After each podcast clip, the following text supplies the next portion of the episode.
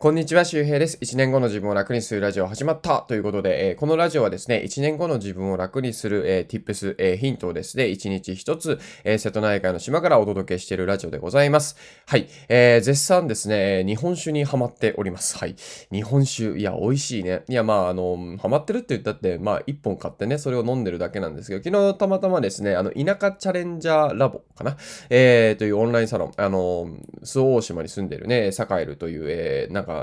ゆで卵みたいな顔した人がいるんですけど その人がやってる、えー、オンラインサロンに僕も参加してるので、えー、昨日ね、あの、まあ、交流をしてきたんですよ。すごい楽しくて。で、やっぱなんかい、いいなと思いましたね。なんか Discord ってすごい便利で、あの、皆さん知ってます？あの、なんかね、要するにあのオンライン対談みたいなのが部屋を分けるとたくさんできるんですよ。だから一つの部屋で何十人じゃなくて何個も分かれてその部屋をねもうほんとクリック一つで行き来できるというね。あ、な、このやり方いいなっていうことね、勉強になりましたけども、はい。えー、もうもうほんと二日酔いもなくね、もう本当に、日本酒はいい。うん、全然二日酔いもない。もう朝からちゃんと頭でね、働いてるし、多分ね。気づいてないだけかもしれないけど。えー、というわけでですね、今日のお話は何かというと、えー、年収と、えー、幸福の関係について、えー、またね、改めてお話をしたいなと思います。で、これはね、もう有名な話なので、もう知ってる人もいるかもしれません。えー、イースタリンの逆説というね、お話で、えー、何かというとですね、貧しい時には収入が増えると幸福感が増すと。まあ、幸せを感じられるということですね。しかし、年収が一定レベルに達すると、それ以上収入が増えても幸福感は変わらない。ということです。え？ー、これはですね、アメリカの経済学者リチャード・イースタリンが、えー、まあ、えー、唱えた説であってですね、2010年にダニエル・カーネマン教授ですね。この人は、ノーベル経済学賞を取ってます。すごくね、ノーベル経済学賞を取ってる教授ですよ。教授ですよ。はい。この人がね、行った調査でも、年収7万5千ドル、まあ大体今800万ぐらいかな、うん、あたりで、えー、幸福感の増加がストップするという結果が出ているということですね。はい。これ、はい、大事なことですよ。で、あのね、これ忘れがちじゃないですか？あの、なんかさ、僕らって、なんかお金、お金をね、増やせば増やすほど幸せになるんだってね。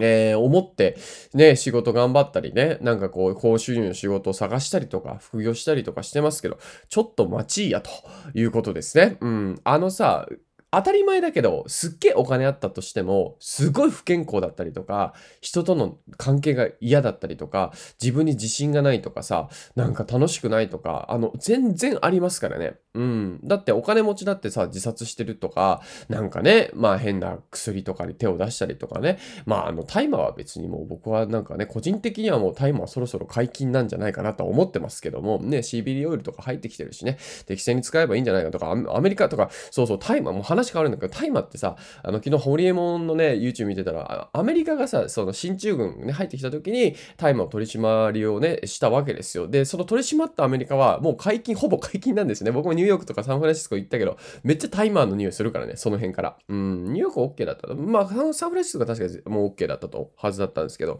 そう。で、ね、おかしいな話ですよね。なんか禁止してきた国はもう OK にしてるのに、禁止、ね、日本はずっとそのまま禁止になってるというね、まあまあそれ置いといてですけど、えー、まあそのお金がね、えー、増えてもまあ要するになんだろうな、幸せを感じにくくなるっていうことは全然あるということです。だから、あの、今日の結論は何かというとですね、お金を、お金が大事なんじゃないってことを言ってるわけじゃないです。あ、違う違う、ちょっと待って。お金じゃないよっていう話をしてるんじゃないです。お金も大事。お金も大事だけど、まだもう一個大事なものがあるよということです。で、それ何かというと、ライフスタイルですね。ライフスタイル。うん。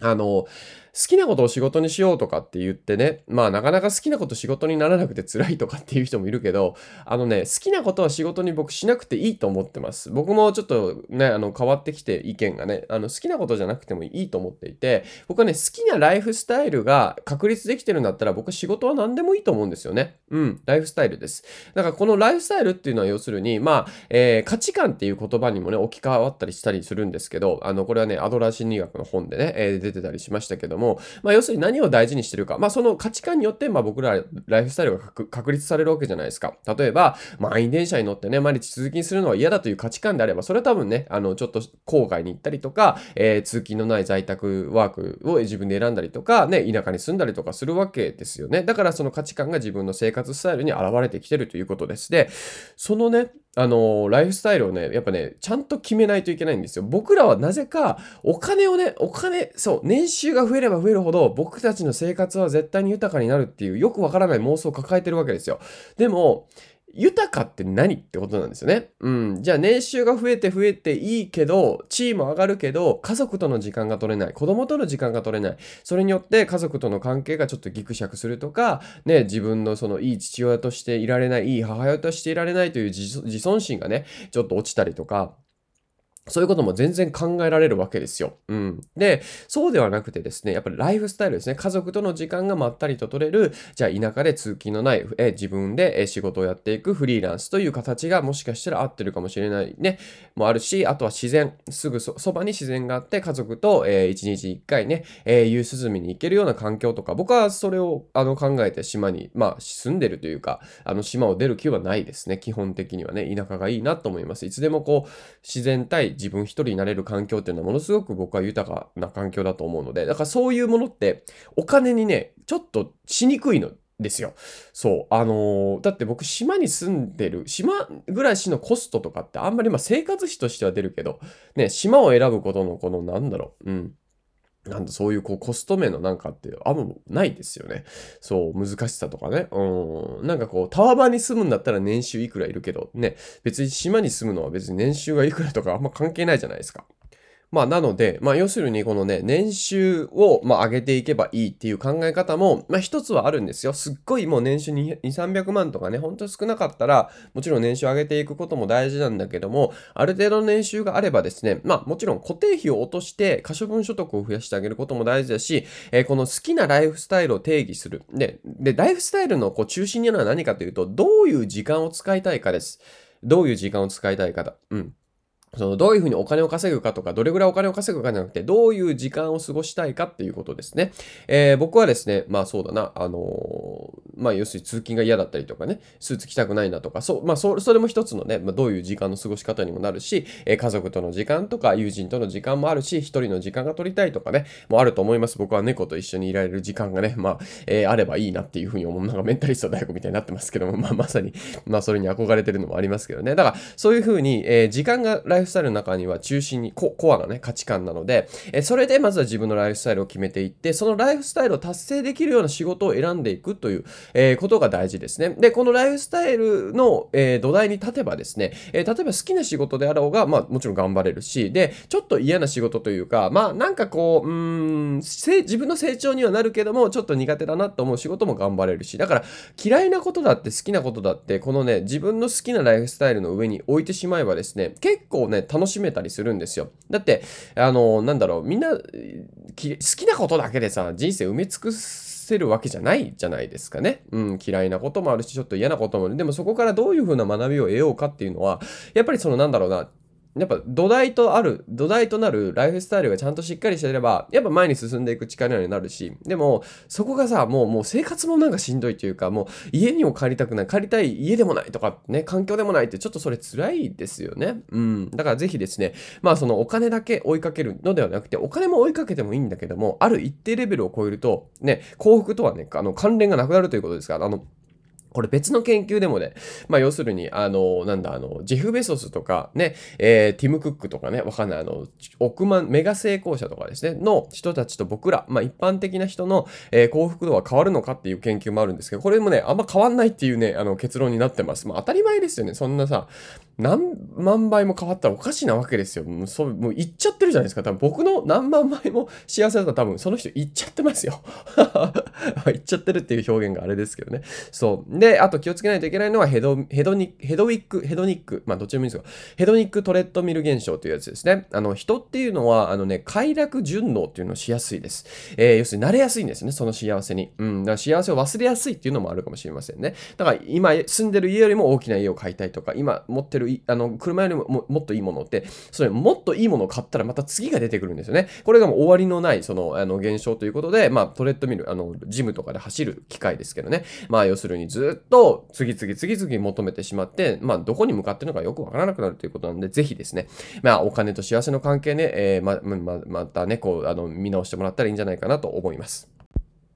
はい、えー、というわけで今日のお話はね、えー、まあ幸せとお金の関係、まあイースタリンの逆説っていうのがあるから、まあ年収800万ぐらいまででね、一回こうお金のが幸せにしてくれる、えー、その幸福度っていうのはね、かわあの増えていかないよっていうことですね。まあ確かにね、僕もなんだかんだ、まあ年収というか年商で言うとね、まあ700万から1000万ぐらいです。この2年間ぐらいね。別にめっちゃ多いわけじゃないけど、めっちゃ少ないわけじゃなくて、まあ確かにね、なんかね、月で言うとね、なんかやっぱこう、50とかね、うん、あの、やっぱそれぐらい稼ぐとね、なんかまあそこ以上稼いでもあんま変わんないんですよ。僕もマックス300万とかあったし、まあ100万とか超えることもね、ポツポツありますけど、まあやっぱあんまもう、なんだろうな、あんまもうないですね。うん。あんまもう喜びっていうのはなくて、まあよくはい、よく稼いだなぐらいで、何に使おうとかね、何買おうとか、そう、まあ何買おうっていうか、その、何に投資しようとかね、そういうことしか思わないので、うん、あとはこう、どんな面白いお金の使い方があるかなっていうことなぐらい、だからまあ、あんまね、もうその収入が上がったからって言って、うわ、僕なんかすっごいイケてるとかってやっぱ思わなくなりましたね。あもちろんこれはね、すごい、金額的にはね、そんな多い金額じゃないから、あもっとね、稼いで、こう、島にね、いろんな、なんかこう、もっと便利にしていきたいとかあるんですよ。だからそのためには本当に個人で1億とかね、池谷さん言ってますけど、やっぱ個人で1億はやっぱかね、えー、事業的にはやっぱ作っていかないといけないなっていうことで、まあ、この30代でね、どっかのタイミングでできたらいいなっていうね、ちょっと低い目標を持ってます。